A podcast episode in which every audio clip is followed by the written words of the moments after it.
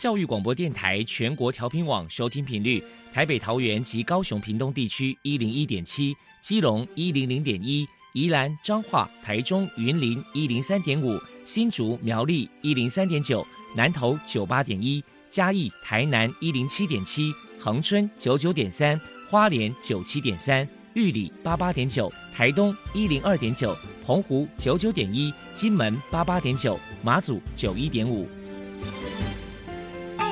爱是包容，爱是牺牲，爱是分享，爱是服务。因为爱，特殊教育充满了无限的可能。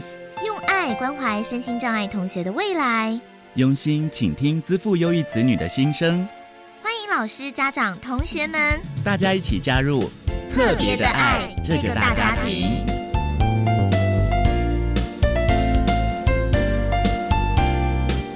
本节目由教育部学生事务及特殊教育司指导，国立教育广播电台监制。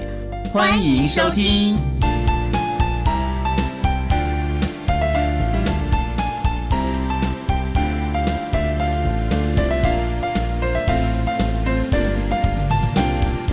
因为爱，我们在空中相会，欢迎您再度收听特别的爱，我是小莹。这期节目在每个星期六和星期天的十六点零五分到十七点播出。在今天节目中，为您安排三个部分。首先，在“爱的小百科”单元里头，波波将为您安排超级发电机单元，为您邀请台中市学习障碍协会的理事长陈立文陈理事长为大家分享入班宣导的活动，希望提供家长老师可以做参考。另外，今天的主题专访为你安排的是“爱的搜寻引擎”，为你邀请国立东华大学资源教室的王祥伟辅导老师，为大家分享换一种学习策略及方法，谈高等教育阶段学习障碍学生支持服务的经验，希望提供家长老师可以做参考。节目最后为你安排的是“爱的加油站”，为您邀请获得一百零九年优良特殊教育人员荣耀的台东县台东市知本国民小学资源班的顾以玲老师，为大家加油打气了。好，那么开始为您进行今天特别的爱第一部分，由波波为大家安排超级发电机单元。超级发电机，亲爱的家长朋友，您知道？有哪些地方可以整合孩子该享有的权利与资源吗？不论你在哪里，快到发电机的保护网里。特殊教育网网相连，紧紧照顾你，一同关心身心障碍孩子的成长。Hello，大家好，我是 Bobo。今天的超级发电机，我们特别邀请到台中市学习障碍协会的理事长陈丽文女士来跟大家介绍一下。协会前进校园所推广的入班宣导活动，首先先请您来介绍一下台中市学习障碍协会推广入班宣导的缘由和目的是什么呢？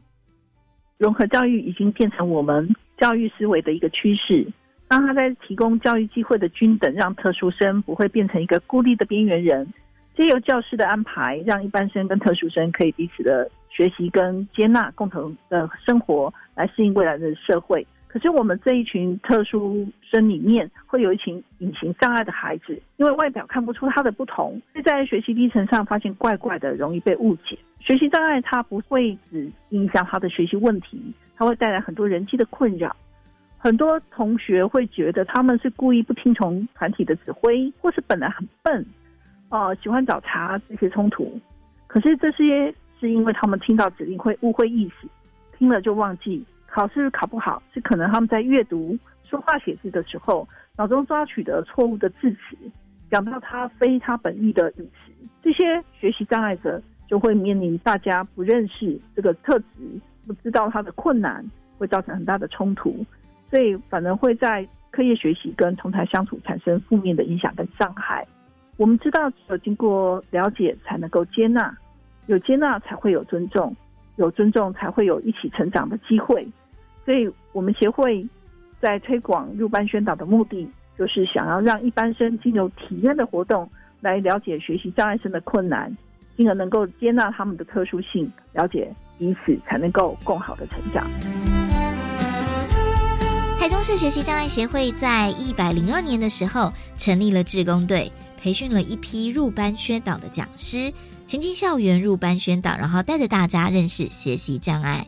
接下来，我们就请理事长来介绍一下入班宣导的特色，还有内容有哪一些呢？哦，我们会请相关训练的讲师进入学校的课堂，进入一到两节课的宣导活动。那服务的对象是从小学中年级一直到大专院校，这是一个免费的体验式的活动，所以我们协会会自己补贴讲师的交通跟相关的费用。那它的内容呢？呃，第一个当然是告诉同学什么是学习障碍，他们是一群视力正常、没有其他感官障碍，可是因为神经连接运作活动的困难造成的学习障碍。第二个是我们会让他们体验迷宫内的困难。这个活动呢是透过在阅读、数学计算、听取指令的这些限制困难，跟他们需要获得的协助。那最后我们会招募迷宫天使。学习障碍的孩子啊，在学习上。就像处于知识的迷宫，需要有人的帮忙才能够得到知识。这个协助的人对于学习障碍者来说，就像近视的人需要眼镜一样。所以我们把协助的人称为迷宫天使。希望经过这样的体验活动以后呢，我们班级的同学能够了解他们，知道协助的方法，那进而愿意成为迷宫天使。请教一下理事长，如果学校想要申请入班宣导，有哪些条件的限制？另外，申请的方式跟流程是什么呢？我们其实没有限制，我们希望是由学校来提出申请，因为这样才能够安排在什么的时段、什么样的课程。那所以家长如果需要的话，可以透过学校来申请，将我们的入班宣导的申请单寄到我们协会的信箱，或者是打电话给我们，我们会有专业的社工来协助处理。那我们的电话是零四二三七二一七零五。那我们原则上一节课排两个班级，一个班级二十五到三十个人来宣导。我们结束以后会请同学来填回馈单，让我们检讨以后会有更激进宣导的效果。针对入班宣导，协会在未来有哪些新的计划呢？我们当然很乐意持续入班宣导的场次跟地点，所以我们会持续的招募入班宣导的志工，经由三个阶段的培训。了解学习障碍宣导的内容，还有他们能够观摩啊这些讲师在入班宣导的表现，最后他们需要试教，经由教学录影的检讨，才会成为我们的志工。那我们也会希望增加新的体验活动宣导的内容。那我们这个还在持续的设计，也希望有人能够加入这边设计的活动。我们也愿意听外县市的志工。来培养这个入班宣导，加入我们入班宣导的行列，可以弥补我们没有办法到外县市的困难。再来，我们请您来谈一谈，目前在推广入班宣导面临最大的挑战是什么？我们最大的困难就是学校的时间的配合，因为学校有时候他会希望我们早自习就到，可是我们职工住得远，这个是有困难的。第二个是有的学校他会希望，哎，我一次。就请你办三百个人的体验活动，这对我们来讲是困难的，因为这样的秩序跟场地是很难配合的。那第三个，我们的困难就是希望能够服务到很多的地点，但是因为路程的关系，还有自工不够多，会在配合上会产生困难。最后，您还有什么样的话想要传达的呢？我们学习障碍的入班宣导呢，在于能够。让孩子们有了解、接纳、尊重跟更好的期待。那万一如果真的小孩不愿意接近他们，当然可以转身离开。只是在转身离开的时候，请不要伤害我们学习障碍生。我们也呼吁，如果你心有余力，参加我们的活动或者给我们捐助，我们的协会的电话是零四二三七二一七零五，也可以上我们的官网查询我们的活动。非常谢谢台中市学习障碍协会的理事长陈丽文女士接受我们的访问。现在我们就把节目现场交还给主持人小莹。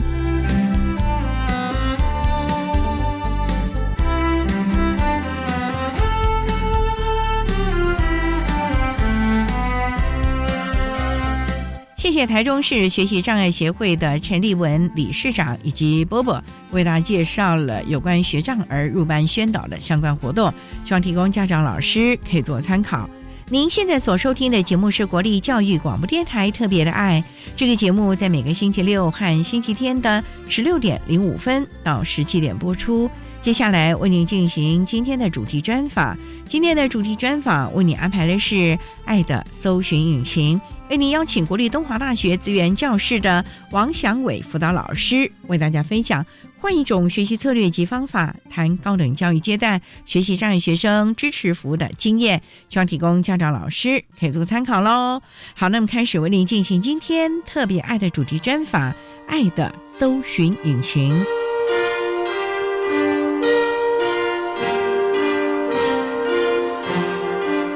的搜寻引擎。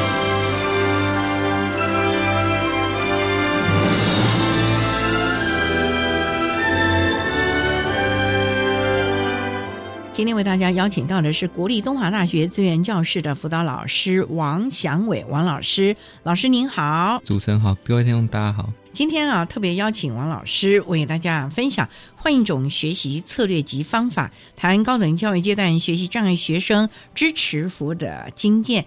那首先，王老师为大家介绍国立东华大学是在什么地方啊？国立东华大学它是在花莲县的寿丰乡，寿丰乡哦，是很多学校合并，是不是？是，它是在二零零八年的时候跟原本的花莲教育大学合并。对，它原本是原本的话就是东华大学。东华大学，然后又加入了花莲教育大学，教育大学是，所以变成一个综合大学了。是，目前有多少系所啊？如果包含大学部、硕士班以及博士班，还有在职专班，大约有七十多个系所。哦，这么多哦！是，那有多少同学？大约是一万人上下。哦，那也很大呢。是，那同学是来自全台各地吗？按照我们学生的分布来看，大部分是以北部和南部的学生居多。北部和南部是，反而东部的不多。东部留下来继续读的学生比较少一些，都喜欢往外走了，就像北部的想往别的地方走了。对，就是一个大家都会到别处去念大学一种趋势，年轻人的心情啊。也想请教，目前东华大学大概有多少身心障碍的学生？在资源教师协助底下的学生呢？目前是有一百一十八位的身心障碍特殊教育学生。一百一十八位，那跟一万人比起来还算少了嘛？对。那有几位辅导老师啊？我们目前总共有五位辅导老师。障碍类别是不是都包括在内了呢？目前特教十三类当中，排除掉发展迟缓以及智能障碍之外，其实都有。每一个障碍类别都有了。对。那我们的学习障碍的孩子，大部分会念东华的什么系所啊？还是比较偏向人文这一块的系所。人文哦。对。通常他们都是经过大专真试进来的吗？比较多的学生会是透过大专的身心障碍正式进来，那当然也有少部分是从一般管道，像学测还有职考进来，就是有开缺的嘛。嘿，对。那这些孩子都会住校嘛？因为您说北部、南部比较多嘛。在大一跟大二的时候，学生都会有保障住宿。那如果有些学生他们想要自己到外面自己租屋的话，那当然也是有。不过有些同学会考量到经济的需求，那他们还是以住在学校宿舍的话比较多。学校宿舍够吗？我知道你们搬到寿丰乡好大的地方哦，应该效力够了吧？以目前来看，宿舍数量是够的。有些是比较心仪的，还是要去抢。你是说心仪的装设啊？是。交通方便嘛？因为它又不是在花莲市区，坐火车还要叮铃哐啷的坐区间车。我真的有一班普悠玛会到寿丰乡了，可是感觉好像不是那么方便呢。目前如果是以学生来说的话，其实大部分的交通工具还是以火车为主。目前有些客运会到东华大学站内，就是直接开到东华大学里面，那也方便了。对，附近的生活机能好吗？最主要就是我们有一条很著名叫自学街，因为那边是自学村，街上面的话就包含各种食衣住行都买得到。就在自学那一站吗？对。可是离你们学校还有一段距离，那是另外一站呢。等于说你吉安自学才到寿丰。如果要从学校里面出去的话，步行大概要走二十分钟左右。东华大学的学生几乎啦，几乎每一个学生都会有一台脚踏车。哦，那有些人是有摩托车或汽车等等，但最基本会有脚踏车，因为不止校地很大，要到自学街上，不管是吃东西、买东西，都是一段很遥远的路途。甚至于就像你讲的，校地很大，可能从宿舍到他要上课的教室就有一大段距离，然后要要到图书馆，然后要到校门。我看很远呢。对，所以很多同学他们的生活作息都是早出晚归，因为早上很早就出门买早餐，然后准备上课，下午上完课之后再顺便吃个晚餐，才会最后回到宿舍。那整个生活有很大一段时间都是在外面，有好有坏。是，这样子就比较能够好好的念书，把握学。在东华应该是一个很好念书的环境吧？我觉得东华的环境算是一个很清幽、很清闲，而且你只要抬头望去，到处都是自然的大自然景色，有很多山峦。那如果到远一点的话，其实可以看到河岸。难怪你不想回西部了。好，我们稍等啊，再请国立东华大学资源教室的辅导老师王祥伟王老师，再为大家分享换一种学习策略及方法，谈高等教育阶段学习障碍学生支持服务的相关经验。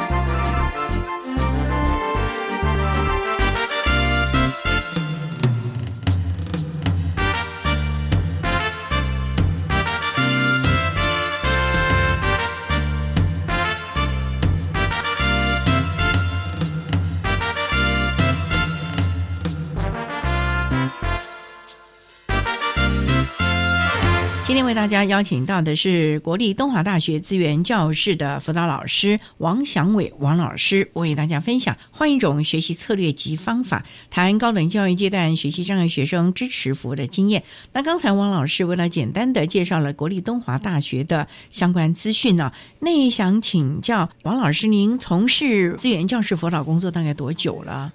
大概是六年左右。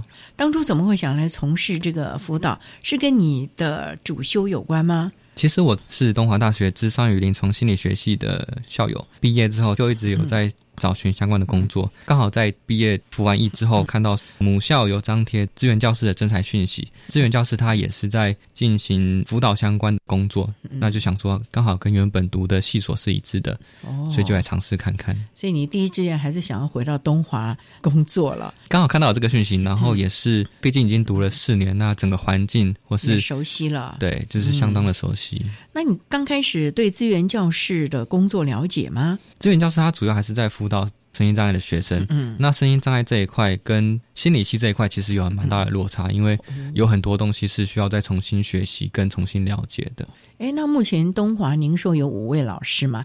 大概都是一些什么样的背景啊？目前五位当中有三位都是特教背景相关，那有另外一位跟我一样也是心理系毕业的。嗯。可以各自以专业来协助同学了啊！那想请教，那目前东华大学学习障碍的学生大概有多少？我们目前学习障碍它是排在我们学生的人次是第二人次，那他目前是有三十一位的学习障碍的学生。那很多哎，你们第一是？我们第一是自闭症的学生，有三十二位。伯仲之间了。学障的孩子大概会在东华念什么科系啊？大部分还是会以人文社会相关，有些还是会读理工相关，不过理工的话会比较少一些。那他们会需要什么样的支持服务呢？通常学习障碍学生他们最大的困扰，就如他们的障碍的名称一样，那是在学习部分。学习障碍学生他们各自会有不同的学习上面的困难。那有些人是在阅读上，或是要在理解概念上面会比一般学生还要花更多时间。那有些人他是在束缚方面可能比较困难，他可能没有办法很容易去理解数字或符号的意义。哇，那他们当初在选择科系的时候有没有考量到，如果阅读理解？比较有一点困难的，是不是就少去念文法啦？那如果对于数字有状况的，是不是少去念理工啦？我觉得，如果以障碍本身的话，确实是有这样子的考量。但是在选科系部分，还是要看学生的兴趣，因为学习上面会遇到困难，但是不代表说他不能够做这件事情。他也许可以换几个方式来进行他学习上面的不足。这些资源教师这边，我们都会针对学生。每个人的状况不同，再去调整他们的学习方式。对，因为学习的策略、学习的方法非常的多元，不一定只有那么一条路。最重要就是适合你的，而且能够让你学得好，这才是一个重点了啊！是好，那我们稍待啊，再请国立东华大学资源教室的辅导老师王祥伟王老师，再为大家分享换一种学习策略及方法，谈高等教育阶段学习障碍学生支持服务的经验分享。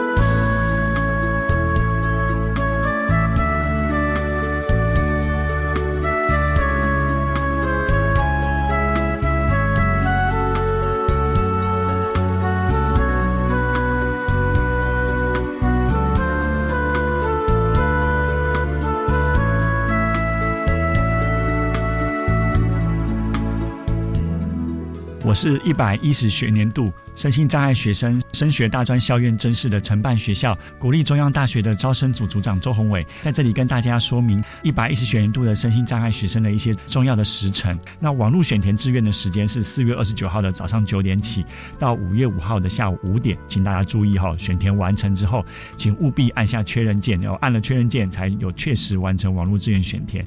统一分发结果公告日期是一百一十年的五月十三号上午十点，我们。不会另外再寄通知。录取生的放弃录取资格，在一百一十年的五月三十一号是以邮戳为凭。以上，大家如果有任何的问题，都欢迎随时打电话到国立中央大学的招生组，电话是零三四二二七一五一，分机是五七一四八到五七一五零。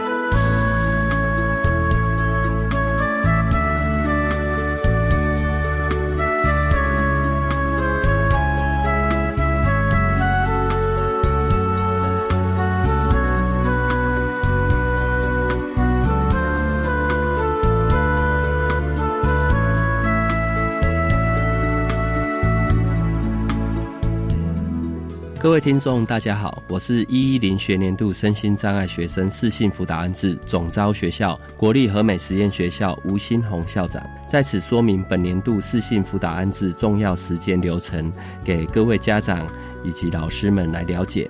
能力评估之畅明安置会于一一零年四月三十号。到五月八号办理国立特教学校以及集中式特教班的安置结果，会于一零年六月七号公告。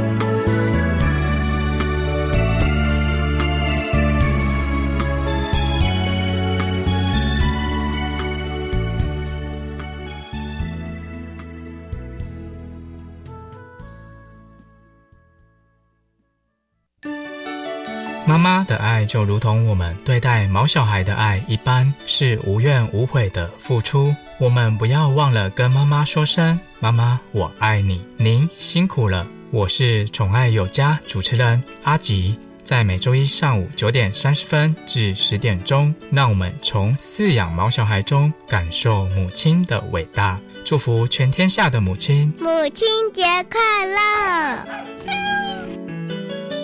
我的未来我做主，微电影竞赛开始征件喽！赞！我们赶快来准备剧本，寻找演员，筹备团队。好棒哟！这次两大主题分别是防治毒品以及防治霸凌。我们只要在六月三十号前制作完成七分钟内的创意微电影，就有机会获得奖金，又可以走红地毯，接受掌声和欢呼哦！耶！以上广告是由教育部提供。我是中央气象局吴婉华。我的省水好习惯是把洗蔬果的水和除湿机里收集起来的水累积起来，用来浇花、擦拭家具，还可以拖地哦。一水多用，节水可以很轻松。以上广告由经济部提供。我是气象达人彭启明。我的省水好习惯是。会把洗澡前的冷水、冲洗水通通收集起来，可以用来冲马桶，还有拖地，一水多用，节约用水，从你我做起。以上广告由经济部提供。管那么的水，落嘎西木啊！大家好，我们是 OK 合唱团。您现在收听的是教育电台。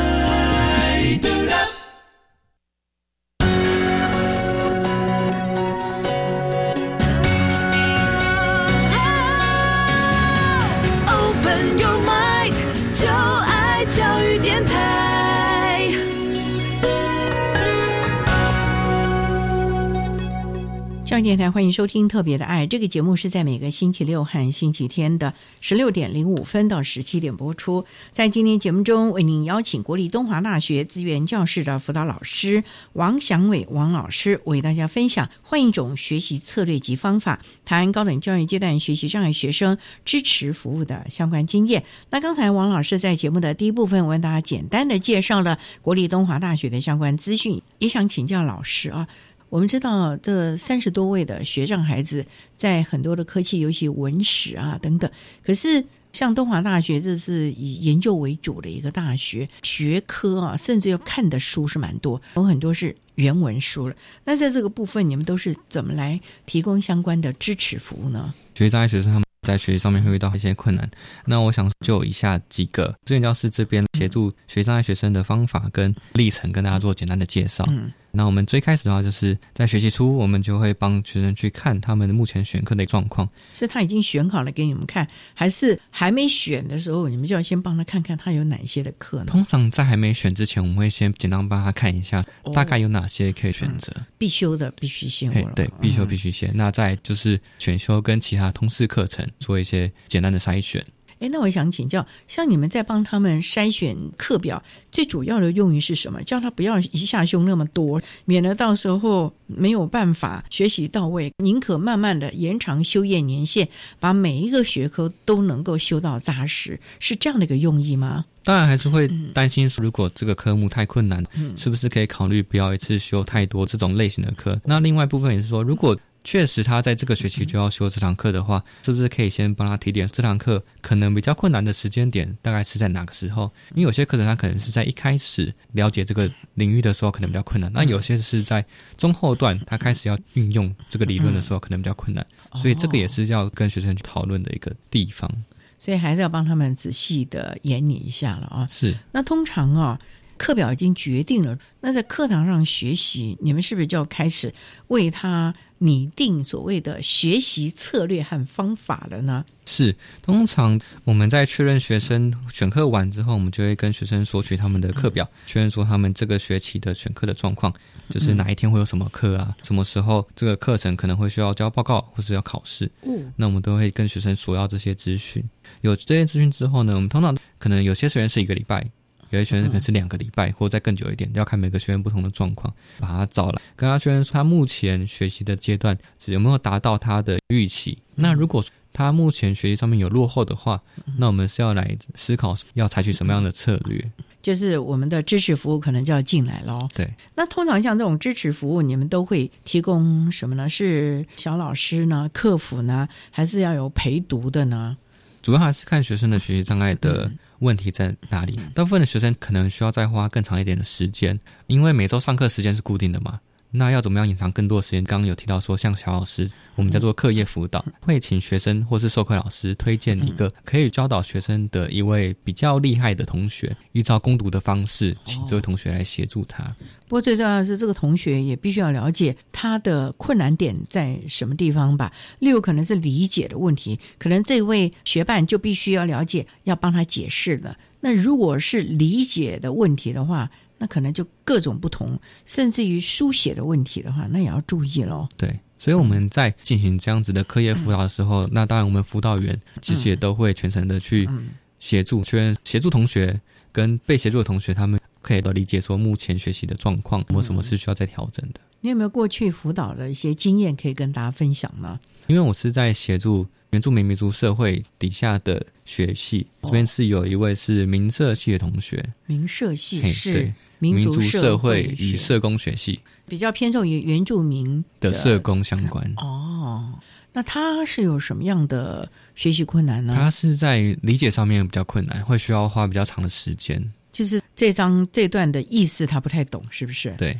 哦，那你要怎么来协助啊？在面对这个同学的时候，我确实也想了一些方法。后来发现他需要有人定期的关注他，给予支持跟建议，他才会有比较良好的转变。那所以我就跟他约定说，是不是可以每个礼拜大概花三十分钟到一个小时左右，把你目前课程的内容带过来，或者说你把遇到的一些困难可以带过来。我们不一定真的要念书，但是我可以教你一般同学，或者是对这些资讯比较有研究的同学的话，他们会怎么样念这一段理论。他们会怎么样去学习，或者甚至说他们会花多少时间复习这些课程？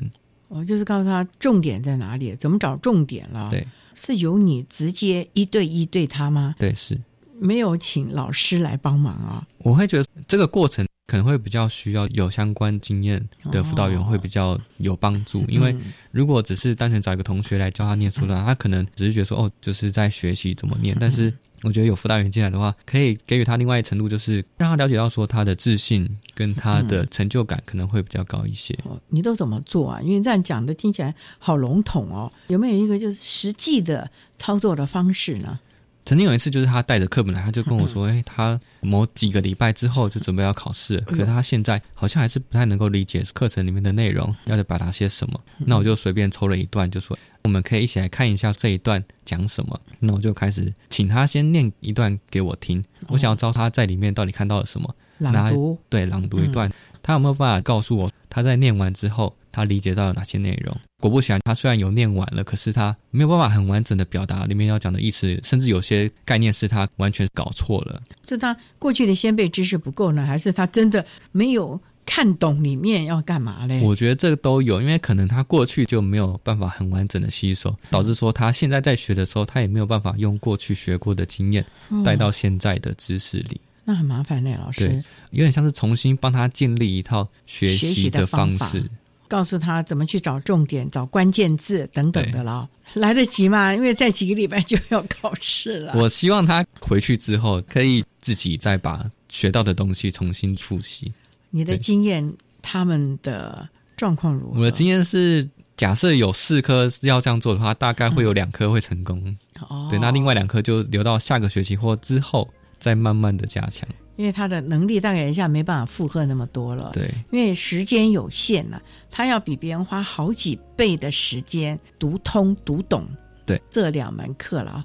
哎，所以我们学校的孩子真的在学习上真的是有很多很多的困难了。大家真的不要有一般人的眼光来看待。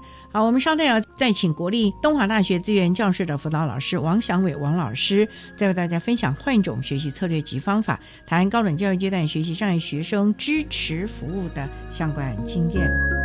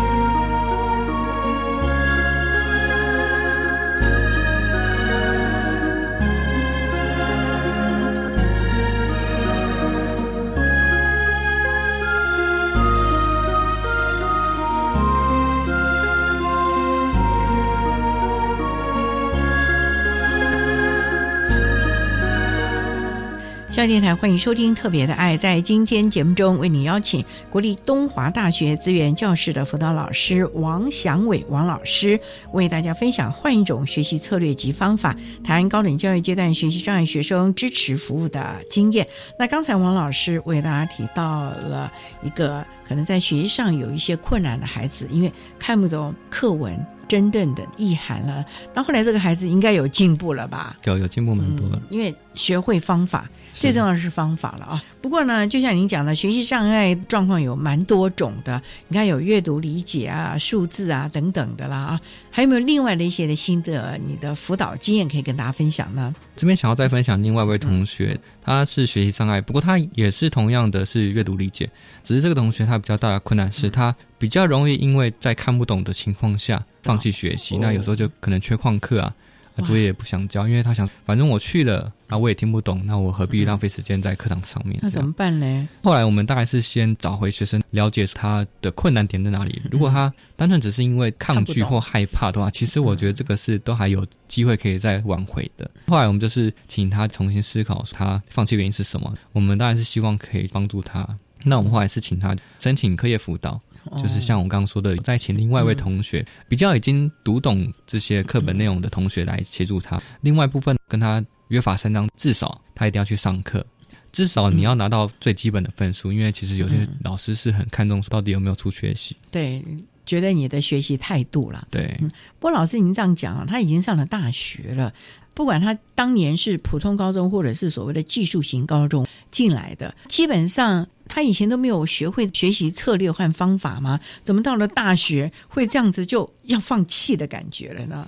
我觉得是因为第一个高中生活跟大学生活其实很大的不同。因为高中的时候，你就是从早上一进去，可能有些人是晚自习到晚上才出来，整个生活都是沉浸在学校里面，还会有同才。还会有师长在陪伴你，可是到了大学，你甚至连选课都是自由做选择，要不要选课？变成说你可能自己要不要决定我今天要上什么课？每一堂课老师跟学生的分布状况都不太一样。变成说到了大学，其实就是一个个人在念书的状况，也要来适应大学独立自主了。对，不过您也提到了，好像我们很多学习上有困难的这群同学遇到困难了。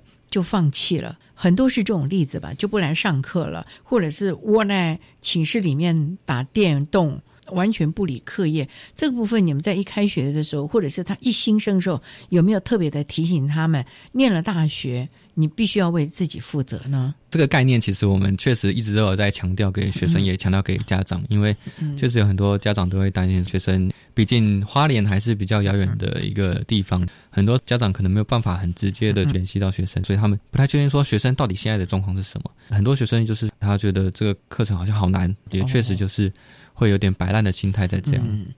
那他申请了所谓的课业辅导之后，有没有一点进步了呢？最主要还是要看学生他们自己的心态的变化，因为确实有些学生他们就是想，如果我多花一点努力，然后 还有资源教师的协助跟老师的协助的话，是不是我真的成功了？那我真的可以学习到东西？那其实他就很愿意继续再付出。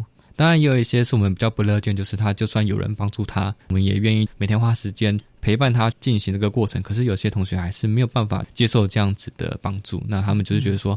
反正我再怎么努力都会失败，所以他们有些人就会放弃。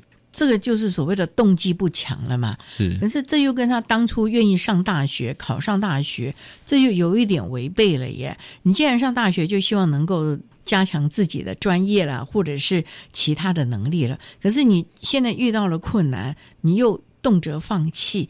你有点在浪费这样的资源，甚至于你的生命哎。是，我觉得这个可能会回到他们刚出在高中或高职的时候，对于大学的一个想象。哦。因为有一些高中生或高职，他们可能对于大学想象就是可以进到很多很丰富的环境里面，很多不同的同才，可能有很多的社团，或是甚至有些人去打工。如果他们把这样的期待放在跟课业无关的时候，他们当然就会觉得说，是不是大学就可以做这些事情？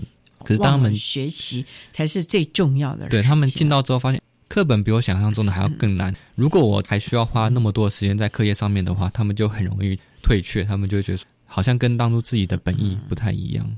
那这时候你们有没有积极的介入辅导了？因为这时候的支持服务就很重要，尤其就像你讲的，很多的孩子是从北部或南部来的，家长不在旁边，那其实学校的支持系统就非常重要了，要陪着孩子不要走偏了，不要浪费啊。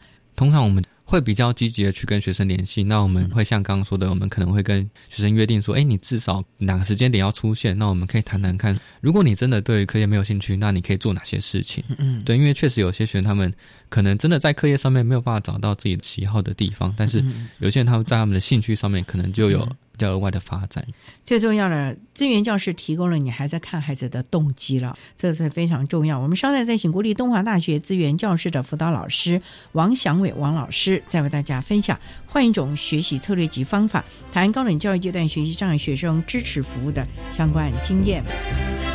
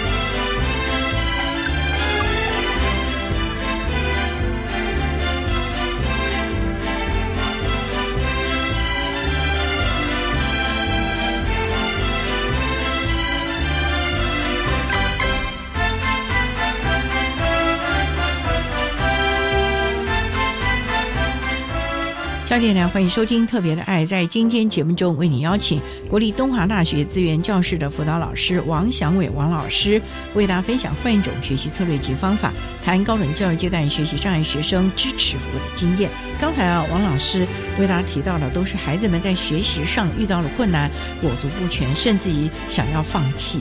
那通常啊，如果这些孩子当你们跟他谈了之后，一些适切的支持服务进入之后，如果这个孩子自己愿意努力，可以看到他的成果吗？是可以的。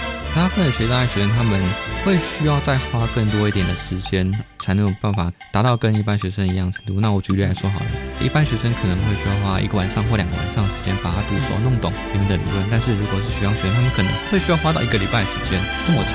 但是花那么长时间呢，代表他其实还是有能力办到这件事情。那只是他需要花的时间是超乎一般人所想象的。这件事情，有些同学就是他身旁的同才，或甚至就是授课老师，可能没办法理解说为什么一般人可以达到的能力，但是你需要花那么长的时间。这一部分的话，也会是资源教室的辅导员们。会需要跟授课老师进行沟通跟协调的一个很重要的地方。我最重要的让孩子自己愿意的。那东华大学有没有毕业门槛啊？因为很多的学校有什么英文多少分，或者是什么证照的问题啦。那像东华大学过去还是有师培体系、师范体系的这个课程，还是要考教甄啊、教检，有规定要拿到教师资格吗？目前的话，除了你是有需要。取得教师执照的话，其实一般大学生的毕业门槛就会是基本的学分数，然后体育门槛跟英文的门槛。英文，我们的学障孩子有没有困难呢？确实，有些学生他们会遇到很大的障碍，因为有些学障学生他们确实就是完全看不懂英文，那他们不知道英文字母有几个，也不知道他们拼起来是什么意思。这辅导起来，你们有没有什么替代的方案了呢？通常的话，我们会请学生从最基础的。英文课程开始修，哦这些课程呢完全符合能力比较低的英文的学生。那另外一部分是学校里面也有一堂课叫适应英文，它的用法也会是跟低英文能力的学生为主。例如说，可能就是一些实用英文了吧？是简单的、最简单的一些用法，只要有取得足够的学分数，就可以达到那个门槛。不过最重要的是，我们这些孩子将来出了学校。怎么办呢？因为我们知道学习障碍不像其他的障碍类别，它只是一个鉴定的一张证明而已，他并没有所谓的身心障碍的证明，所以他将来要到社会上找工作，或者是参加各项的考试，其实是和一般人竞争的，他就没有办法用我是学习障碍这个身份了。在学校还可以，哎，是没有错。这个部分你们们提醒孩子，或者是在他们的职业衔接或者是转衔上多多琢磨呢？通常的话，我们确实也会在他毕业之前跟他的导师召开一个毕业转型的会议。这个会议里面就会讨论，目前已经准备要毕业，他有没有对于毕业的一些想法？他有没有已经准备要朝向哪一些方向做就职的准备？大四嘛？也在大四的时候，我来得及没？这个已经是最后面的讨论方向。当然，学生一进来，从大一开始，我们接这个学生，每年都会对来讨论他目前的状况如何。对，我们都会讨论他现在有没有什么想法。如果他还没有什么想法的话，很建议他去参加学校里面，我们都会办一些职业讲座。志愿教师自己也会办关于身心障碍者的职业讲座，学生只要有需要都可以去参加，然后去获得他想要的知识。你们过往哦，学障的孩子的就业度如何啊？学障的同学们就业度反而没有需要特别的担心哦？为什么嘞？第一部分是因为他确实不会有所谓的身心障碍手册，相对来说他就比较不会被拘束这件事情。因为有一些单位会担心说：“哎，你有身心障碍手册，那是不是会对你的工作能力有影响？”第一个是他没有身心障碍手册，那第二个是。大部分的工作不太会像大学里面的课程一样，有很多繁杂的一些原理或者是概念，需要你花上很长时间去理解。大部分都会是简易的工作，或者是说，如果他的工作比较复杂的话，那也会是执行层面上面的困难度，而不是他在学习跟理解上面会碰到一些困难。所以，只要他能够进入这家公司，愿意学习，其实很快就能就位了。是。反而这些孩子，他们当初要念大学的时候，准备好了没有？是。那老师，你这六年的这样的一个辅导的经验呢？你看看，不光是我们学障的孩子了，他如果要进我们高等教育阶段啊，你认为他应该要什么样的观念或者是态度呢？就像我刚刚提到说，很多高中生、高职生，他们可能对于大学的想象是不太一样的。有些人可能觉得说，哎，大学好像是一个可以玩乐的地方；有些人觉得说，大学好像可以学习独立自我。知道怎么样去运用自己的能力跟时间，但是我还是觉得大学毕竟是一个高等教育的阶段，我觉得首要的还是你要把课业放在前面。那如果说你在课业这一块真的有遇到什么问题，其实你还是有很多的方法跟管道可以来取得协助。因为不管是系所啦，或者是系办啦，系上的老师都会。协助你在课业方面的学习，那家长呢？资源教室就像你讲的，他有时候是孩子和家长之间的一个沟通桥梁，甚至是润滑剂了。就像您讲的，孩子离家太远了，父母也掌握不到他的状况。可是有的时候，父母就当年的期望太高了。台湾有很多的孩子，他今天念了大学，仍然懵懵懂懂，是因为爸爸妈妈帮他选的这个科系。或者是这个学校，或者是期望他将来做什么工作，这个部分拿什么什么呼吁我们家长的呢？其实这样看下来，有的时候会觉得说是家长自己的责任心太强，他们有时候可能会觉得说啊，身为家长，身为爸爸妈妈，好像就应该要把孩子照顾好，好像就不应该让孩子有任何受伤跌倒的状况产生。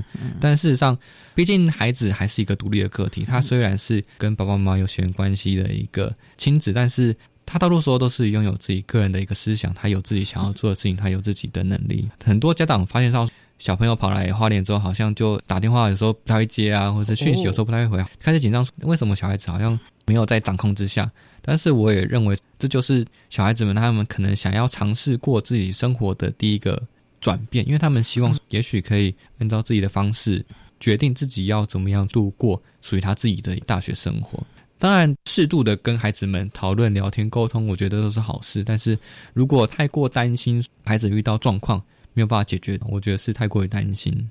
我觉得其实最重要就是要教导孩子怎么去寻求资源、找寻资源，或者是。找到可以协助的方向是啊，或者是管道，这才是重要的吧？啊，是。不过大学啊，不光是念书啦，同才的关系，甚至于社团，我们知道现在有很多的企业在禁用员工的时候，还要看他在。大学有没有参加过一些什么样的社团，担任什么样的职务？这个部分你们也会不会鼓励我们学障的孩子可以参加社团？起码在人我的关系，甚至于在负责任这一块啊，承担责任这一块啊，能够先让自己了解一下，未来在职场上责任分工是很重要的哦。确实是，参加社团，或者是说你有自己的一些兴趣，我觉得都是很棒的。回到学习障碍学生，其实大部分的学习障碍学生都不太需要我们担心这一块，因为他最大的障碍就是在学习这一块。那对撇除掉学习这一块的话，其实他大部分都是有能力去达到自己的兴趣，或是他自己是有能力去完成的。那只是有时候可能还是要协助他在时间上面的安排分配的比例上面是否得宜。那如果说他在时间分配上有哪里不足的话，我们才会进行辅导。至于其他部分的话，其实都是看学生的个人发挥。那他们喜欢做什么事情，我们都是很鼓励的。学习还是最重要了，毕竟在大学的阶段。可是呢，我们在讲的时间的掌控，还有这个效率啊，也都是在大学阶段必须要去理解的了啊。是，所以呢，大学不是玩，当然在玩也是其中一部分。可是最重要的就是学习，还是最重要的目标了啊。好，那我们今天也非常的谢谢国立东华大学资源教室的辅导老师王祥伟王老师为大家分享换一种学习策略及方法，谈高等教育阶段学习障碍学生支持服务的。的经验，非常谢谢王老师的分享，谢谢您，谢谢主持人，谢谢听众。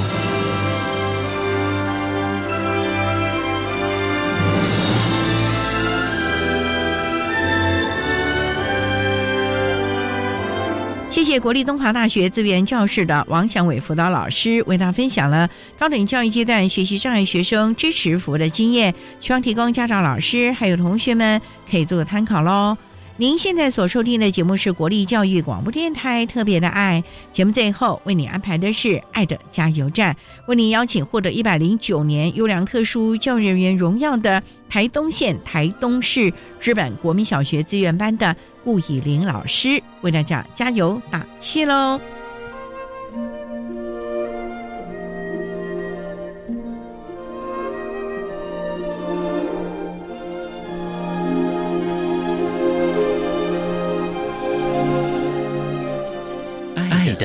加油站。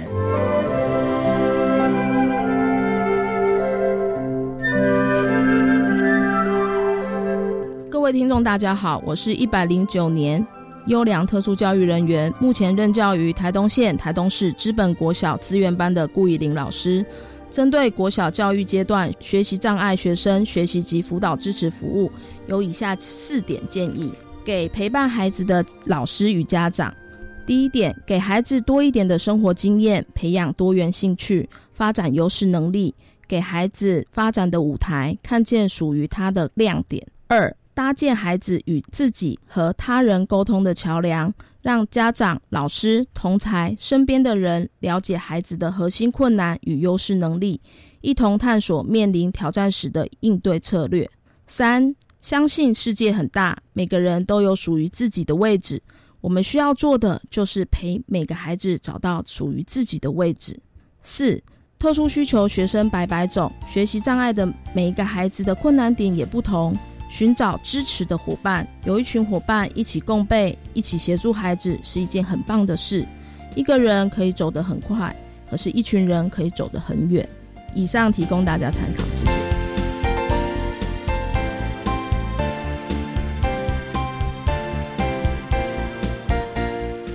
今天节目就为您进行到这，感谢你的收听。在下个星期节目中，为你邀请陈丽媛女士、吴振荣先生以及吴少章先生，为大家分享亲子关系的建构，谈视觉障碍学生亲子教养的心得以及亲师互动的相关经验，希望提供家长、老师还有同学们可以做参考喽。感谢你的收听，也欢迎您在下个星期六十六点零五分再度收听特别的爱。我们下周见了，拜拜。